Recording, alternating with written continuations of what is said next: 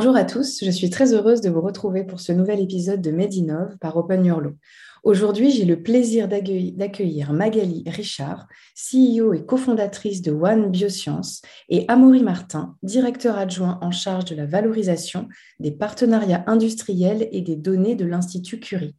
Nous parlerons de l'innovation au service de la lutte contre le cancer. Bonjour Magali, bonjour Amaury. Bonjour. Bonjour.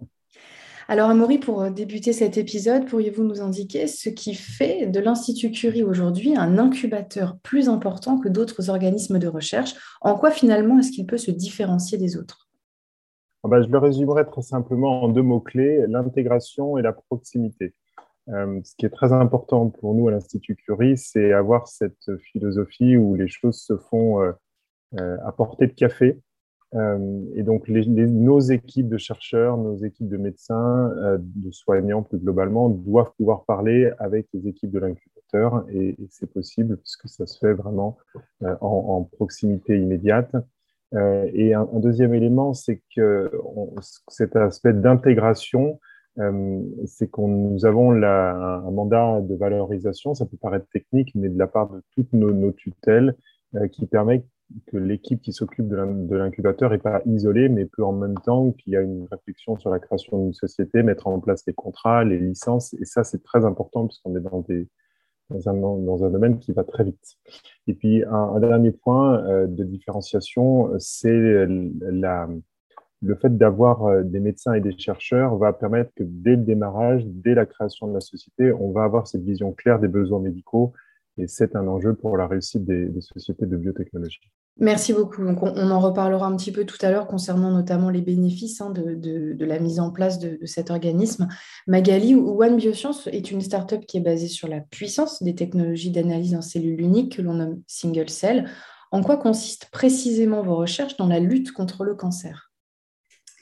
Alors, euh, je vais parler un petit peu euh, technologie et, euh, recherche. Euh, donc, la première chose qu'il faut bien comprendre, c'est que ces approches en cellules uniques ou single cell constituent véritablement un changement de paradigme majeur pour les biologistes et pour les chercheurs, euh, parce que c'est des technologies qui permettent d'obtenir un niveau de précision qui est absolument sans précédent pour aller comprendre le vivant à une toute nouvelle échelle. Très concrètement, euh, ces technologies single cell, elles permettent d'aller dissocier des échantillons de tissu, par exemple des échantillons de, tumeurs, et de séparer chaque cellule de l'échantillon pour pouvoir derrière aller mesurer l'expression des gènes dans chacune des cellules. Euh, ce qui n'était pas possible avant, on avait quelque chose de très moyennisé sur l'ensemble des cellules. Or, euh, ce qui se passe au niveau de chaque cellule est absolument critique pour comprendre l'évolution euh, par exemple de, la tumeur, l'évolution des cellules dans la tumeur, euh, et par exemple aller comprendre pourquoi, dans certaines situations, euh, la tumeur va résister ou répondre à une thérapie, à une chimiothérapie.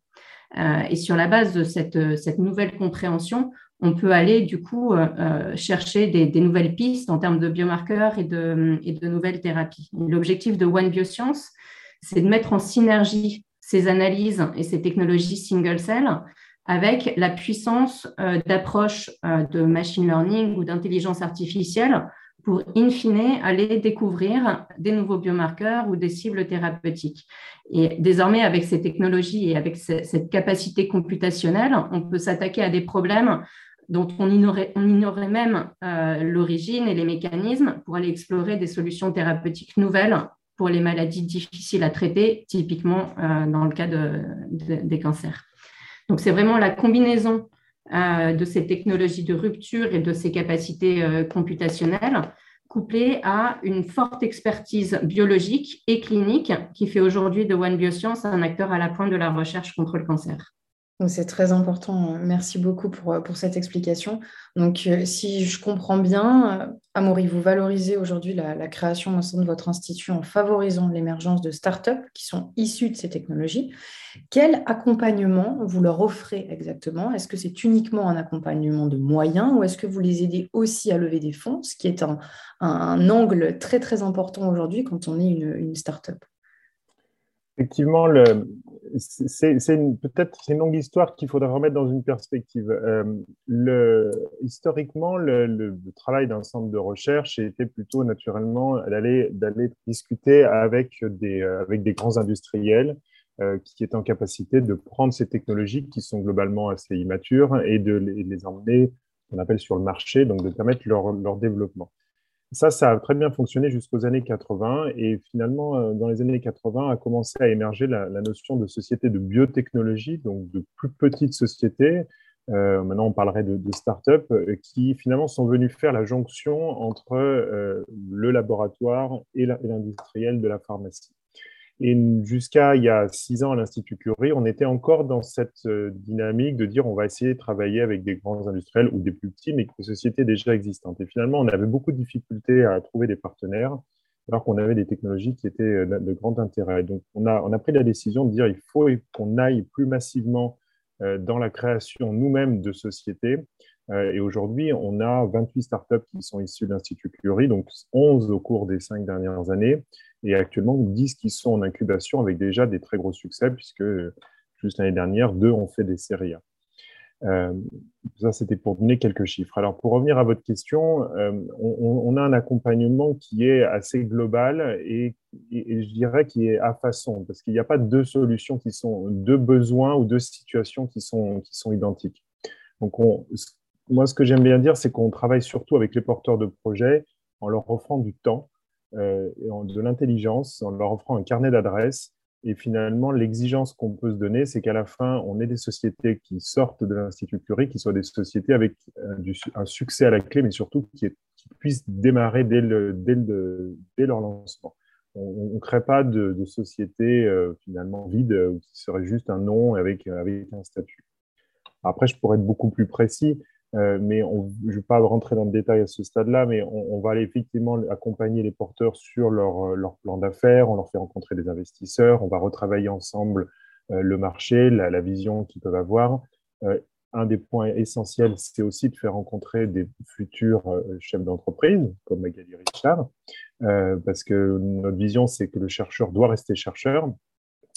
et, plus récemment, on s'intéresse aussi aux architectures numériques parce qu'on est convaincu que la, force d'une société euh, sur ces données euh, doit être prise en compte dès le démarrage. Donc, on a annoncé il n'y a pas longtemps un accord avec Microsoft pour renforcer notre programme d'incubation. Et sur les sujets des levées de fonds, c'est effectivement un, enjeu. Comme je disais, on, fait rencontrer des, investisseurs, mais je dois dire qu'on a moins de difficultés maintenant qu'il y a quelques années à, trouver des fonds. Quand le projet est bon, quand l'équipe est bonne et qu'il y a une vision claire d'où on veut aller, euh, que ce soit avec des fonds d'investissement, des, investissements publics autour de BPI ou même des, des, business angels, on a guère de difficulté à trouver la clé vraiment la qualité du projet et de l'équipe. Merci. Alors, on va du coup, peut-être euh, la question que je vais vous poser va recouper un petit peu ce que vous venez de dire, mais c'est intéressant parce que vous pouvez tous les deux avoir une vision quand même différente. Quels sont les, bénéfices à être une start-up qui est issue d'un institut de recherche public par rapport aux autres? Alors, répondez dans, le sens que vous voulez, mais ça peut être, vous pouvez être assez complémentaire aussi sur votre, sur votre vision. Euh, peut-être je commence et, et, Amaury, tu, donneras aussi la perspective euh, de l'Institut Curie. Mais euh, clairement, en France, la qualité de la recherche publique, elle est indéniable. Euh, la difficulté, après, c'est s'agissant de la transition d'un projet de recherche scientifique ou clinique dans un contexte académique. cette transition à un projet entrepreneurial, c'est là où il faut être capable d'y intégrer une perspective industrielle et business.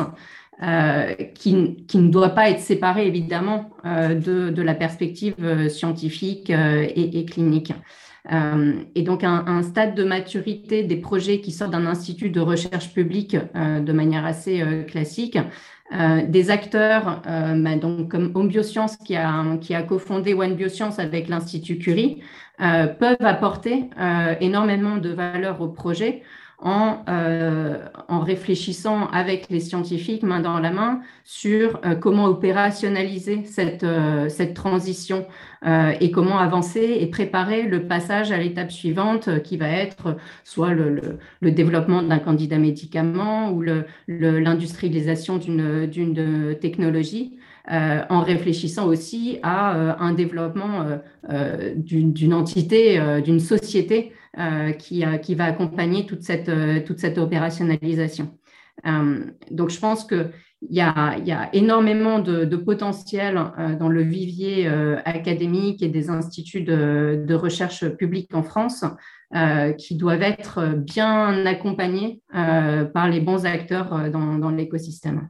Je vais compléter ce que, ce que dit Magali et, peut-être citer quand même une personne qu'on n'a pas citée dans l'histoire de One Bioscience, c'est Céline Vallot, euh, qui est la chercheuse à l'origine de, des technologies et à l'origine de la société, puisqu'elle en est cofondatrice, donc cofondatrice de One Bioscience.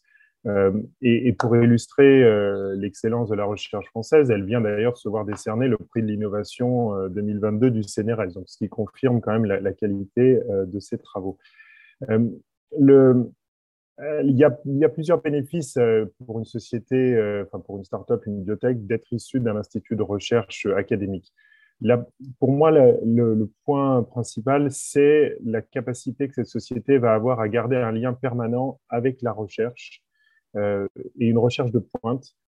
Et c'est cette raison-là qui va lui permettre d'être au contact des tendances scientifiques mondiales. Si la société, elle commence à être trop dans son, dans son monde, euh, elle va perdre de vue ce qui se passe dans les labos et euh, les choses bougent énormément. Euh, le deuxième enjeu ou point pour nous, c'est qu'en particulier l'Institut Curie qui peut à la fois accompagner des projets sur le volet recherche, plus ce qu'on appelle préclinique ou translationnel, et puis ensuite clinique, c'est bien évidemment qu'on va pouvoir travailler ensemble sur l'ensemble de la chaîne de valeur, et ça c'est précieux, parce qu'une fois que nos équipes se connaissent, ça accélère forcément les choses. Et puis peut-être sur une vision plus, plus business, euh, on représente euh, au capital de la société un actionnaire euh, qui va être stable et qui est pérenne. L'Institut Curie existera encore dans 100 ans. et ça, je crois que c'est très important pour les investisseurs et c'est très rassurant de savoir qu'il y a des investisseurs qui sont là, non pas pour des raisons financières, mais vraiment pour assurer la pérennité de la société et lui donner une certaine visibilité. Merci, c'était très important finalement de vous poser cette question puisque les éléments sont, euh, très intéressants et, viennent compléter ce que l'on disait avant. Alors il, existe aujourd'hui des pays européens qui sont très compétitifs en matière d'innovation médicale, je pense notamment à l'Allemagne. Que pensez-vous tous les deux du positionnement français dans l'innovation médicale, dans le point de vue croissance des startups? On vient un petit peu de parler de croissance économique, mais euh, quel est votre avis sur cette question? Je vais commencer. Euh, je crois que la France, euh, elle a beaucoup d'atouts. Euh, on a tendance un petit peu à être trop, voire très souvent dans une forme de French bashing, mais si on prend un petit peu de hauteur, on se rend compte assez facilement que l'investissement qui est fait par les pouvoirs publics et depuis de nombreuses années dans l'enseignement supérieur, dans la recherche, il est massif, certainement insuffisant et on plaide par ailleurs pour qu'il soit augmenté, mais il est quand même parmi les plus importants dans les pays développés dans le monde. Euh, on a un système de soins et des hôpitaux qui sont très bien organisés, euh, qui sont parmi les meilleurs au niveau mondial, euh, et on a une capacité aussi à intégrer de l'innovation dans la clinique avec un système de remboursement assez large des innovations qui fait que ça en fait un marché qui est, attractif. Et aucune pharma, aucune biotech, aucune start-up ne, va, ne peut se passer de ce type de pays pour, développer ses produits. Un autre point important et qui devient particulièrement majeur en ce moment, et tout le monde le voit très bien, c'est l'accès aux compétences, l'accès au personnel, aux ressources humaines. Et on a du personnel et des, futurs collaborateurs dans les entreprises qui sont très bien formés. Euh, et ça, ce n'est pas le cas ailleurs. Et d'ailleurs, on voit beaucoup de sociétés américaines s'intéresser à l'Europe parce qu'ils ont des problématiques pour trouver des compétences. Euh, après, euh, on a un cadre réglementaire qui est, celui du cadre réglementaire européen globalement et qui permet de se projeter sur un des principaux marchés mondiaux. Donc ça, c'est pas non plus à négliger. Peut-être juste un point, et après je passerai la parole à, Magali, euh, qu'il ne faut pas pour autant négliger. La France est un tout petit pays et on ne peut pas réussir uniquement dans un pays limité à la France, surtout pas sur des sujets comme l'oncologie qui sont par nature des problématiques mondiales et donc, euh, il faut surtout pas oublier qu'on a une dimension qui est intermédiaire. À la fois, c'est un gros marché, mais sûrement pas suffisant pour réussir au niveau mondial. Et peut-être juste pour, euh, pour compléter, dans l'écosystème français et européen, parce que comme le dit, comme le dit Amaury, il, faut raisonner. L'échelle du territoire est, plutôt européen. on a aussi la présence d'une industrie pharmaceutique française et européenne qui est un atout euh, pour ces sujets de croissance euh, des biotech. Euh, ils sont à la fois source de compétences, mais aussi source de, partenariats pour ensuite prendre le relais et faire avancer les, projets vers des stades de développement plus, plus lointains, vers évidemment ensuite des commercialisations et, et aussi source, source de financement, en plus des autres types de financement que, que mentionnait Amaury. Donc, toutes les pièces, j'ai envie de dire, toutes les pièces du puzzle sont, sont là. Euh, et, aujourd'hui, il y a, pas mal d'acteurs qui, euh, s'attellent à bien les assembler euh, autour de, projets bien pensés et, bien structurés. Merci beaucoup. Alors, Magali, justement, vous parlez de la création d'un nouveau type de biotech qui serait hybride. L'hybridité est en elle-même une forme d'innovation. Quelle est-elle ici et en quoi, finalement, être incubé au sein de l'Institut Curie? Vous aide-t-il à vous développer plus rapidement? Alors, on vient de le dire en substance. Est-ce que l'écosystème généré par cette incubation est le facteur le plus important pour une start-up? Ça me fait penser aussi à Paris Santé Campus euh, d'une autre manière. Alors, je, vais, hum, pense que je vais, reprendre des choses qui ont été déjà euh, un petit peu évoquées par, euh, Amaury en le remettant dans le contexte spécifique de, de, One Bioscience. One Bioscience euh, par lui-même, c'est vraiment un écosystème d'innovation et de découverte. Parce que chez One Bioscience, on doit combiner des compétences de biologie moléculaire, des compétences technologiques, computationnelles, euh, incluant notamment une forte composante euh, sur, sur des approches de, de machine learning, mais aussi cliniques, biologiques, médicales, pour aller découvrir de nouvelles cibles thérapeutiques, notamment dans le cancer. Et donc, cette, cette pluridisciplinarité, euh, qui est absolument essentielle quand il s'agit de travailler sur ces nouvelles générations de, technologies, euh, elle, est, euh, elle est parfois compliquée à mettre en place. Et l'interface avec l'Institut Curie et l'hôpital, d'ailleurs, ça a été un atout essentiel qui a permis à, One Bioscience de rapidement se développer et qui reste aujourd'hui vraiment un atout pour rendre One Bioscience compétitif. On a euh, typiquement à travers euh, une collaboration avec la plateforme technologique euh, Single Cell de l'Institut Curie, qui est dirigée par justement donc, la, cofondatrice scientifique de One Bioscience, Céline Vallot, à travers des collaborations étroites avec les équipes de recherche clinique pour travailler sur, ben, par exemple, des, biocollections de, de l'hôpital, euh, à travers une collaboration évidemment très étroite avec l'équipe euh, de, Céline Vallot, euh, donc le, côté chercheur à la fois biologique et computationnel. Et, l'Institut Curie, c'est vrai que c'est un, vivier assez rare qui combine l'excellence technologique sur des technologies vraiment de rupture, comme le single cell, l'excellence des équipes de recherche euh, et l'interconnexion euh, institut de recherche hôpital, euh, pouvant ainsi faire émerger des, futurs champions de la, biotech. donc, cet écosystème qu'on a recréé, qu'on recrée chez, chez One Bioscience, euh, c'était déjà ça qui était euh, l'idée euh, à la base de la création de la société et qui était vécu au jour le jour, typiquement par, Céline Vallot dans, ses travaux pour son, propre labo. Alors, on se rapproche un petit peu de la fin de nos échanges. Une dernière question pour tous les deux. Quelle est, selon vous, la place de la recherche publique dans l'innovation pour les années à venir? Est-ce que vous pensez qu'il faut encourager les partenariats publics-privés pour une meilleure évolution de l'innovation médicale en France et une meilleure croissance économique, on pourrait dire? Voilà, c'est une question un peu large, mais euh, importante.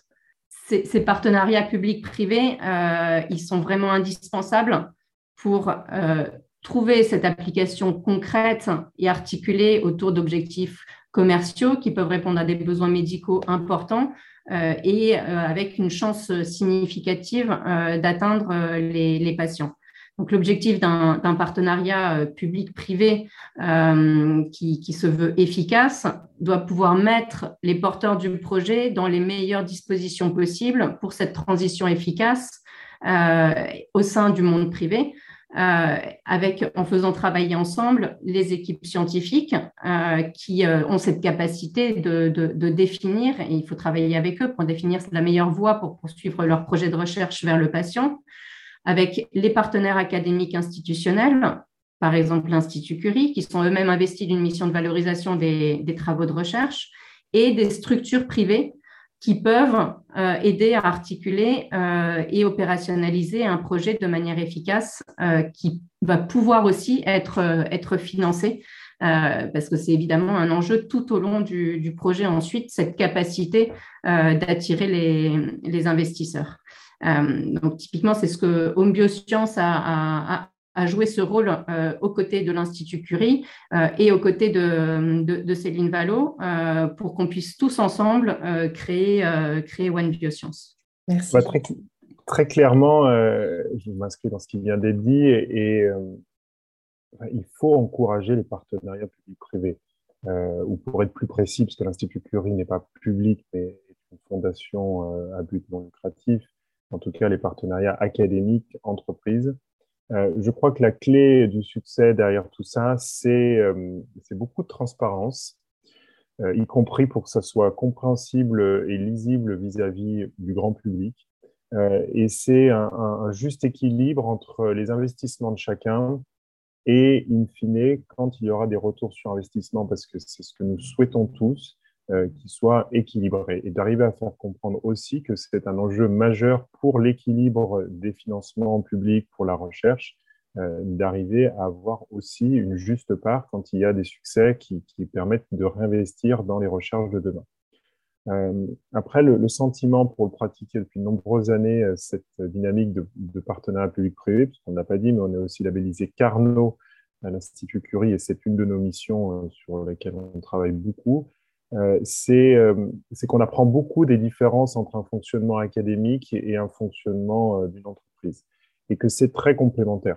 L'académique a pour lui le temps long, et c'est essentiel pour la recherche puisqu'on ne découvre pas forcément ce qu'on cherche ou au moment où on, le cherche. De l'autre côté, l'entreprise va viser évidemment beaucoup plus d'efficacité, elle va viser des résultats à court terme, et c'est cette dynamique qui va créer une forme aussi de canalisation de l'innovation en disant, OK, on a plein d'idées, mais là, on va se concentrer sur ce sujet-là et on va aller jusqu'au bout de, bout de la, question. Euh, et peut-être pour conclure, je crois que tout le monde l'a vu dans le, Covid avec des exemples comme Moderna, mais on peut en citer beaucoup d'autres. Euh, finalement, le succès aujourd'hui sur lequel on, s'appuie, c'est le succès qui est démontré depuis les années 80, 90 euh, autour de Boston ou autour de San Francisco, à la fois sur la biotech ou sur la tech au sens plus large. Et c'est justement la réussite des collaborations euh, entre la sphère académique, la sphère universitaire et les entreprises. Si aujourd'hui vous, sortez du MIT à Boston, de l'autre côté de la rue, vous avez l'entrée euh, des bâtiments de Moderna. Euh, la même chose se produit à San Francisco, vous sortez de Stanford ou de Berkeley et vous avez Facebook euh, et Google. Donc, cette dynamique de partenariat public-privé dans, l'équilibre et dans la reconnaissance des différences euh, qu'on peut avoir, c'est vraiment la clé du succès et, et, ravi que ben, l'échange que vous nous avez proposé a permis de mettre en lumière ces éléments-là et, et, One Bioscience sera le futur Moderna. En tout cas, on peut le souhaiter.